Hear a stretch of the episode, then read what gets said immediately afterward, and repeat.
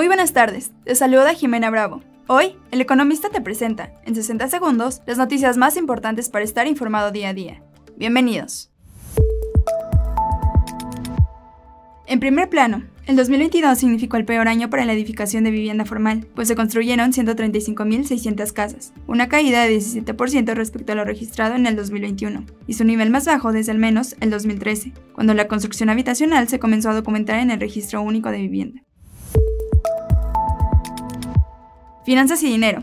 A pesar de que durante el año pasado continuaron los recortes de la plantilla laboral del SAT, cada trabajador del Fisco Federal recaudó 147.2 millones de pesos entre enero y diciembre del 2022, lo que significó una cifra récord.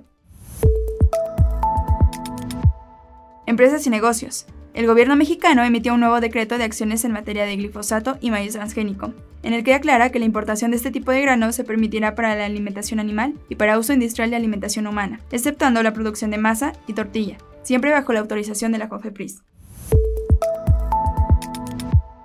Mantente informado con el economista. No olvides seguirnos para no perderte tus 60 segundos de noticias. Hasta mañana.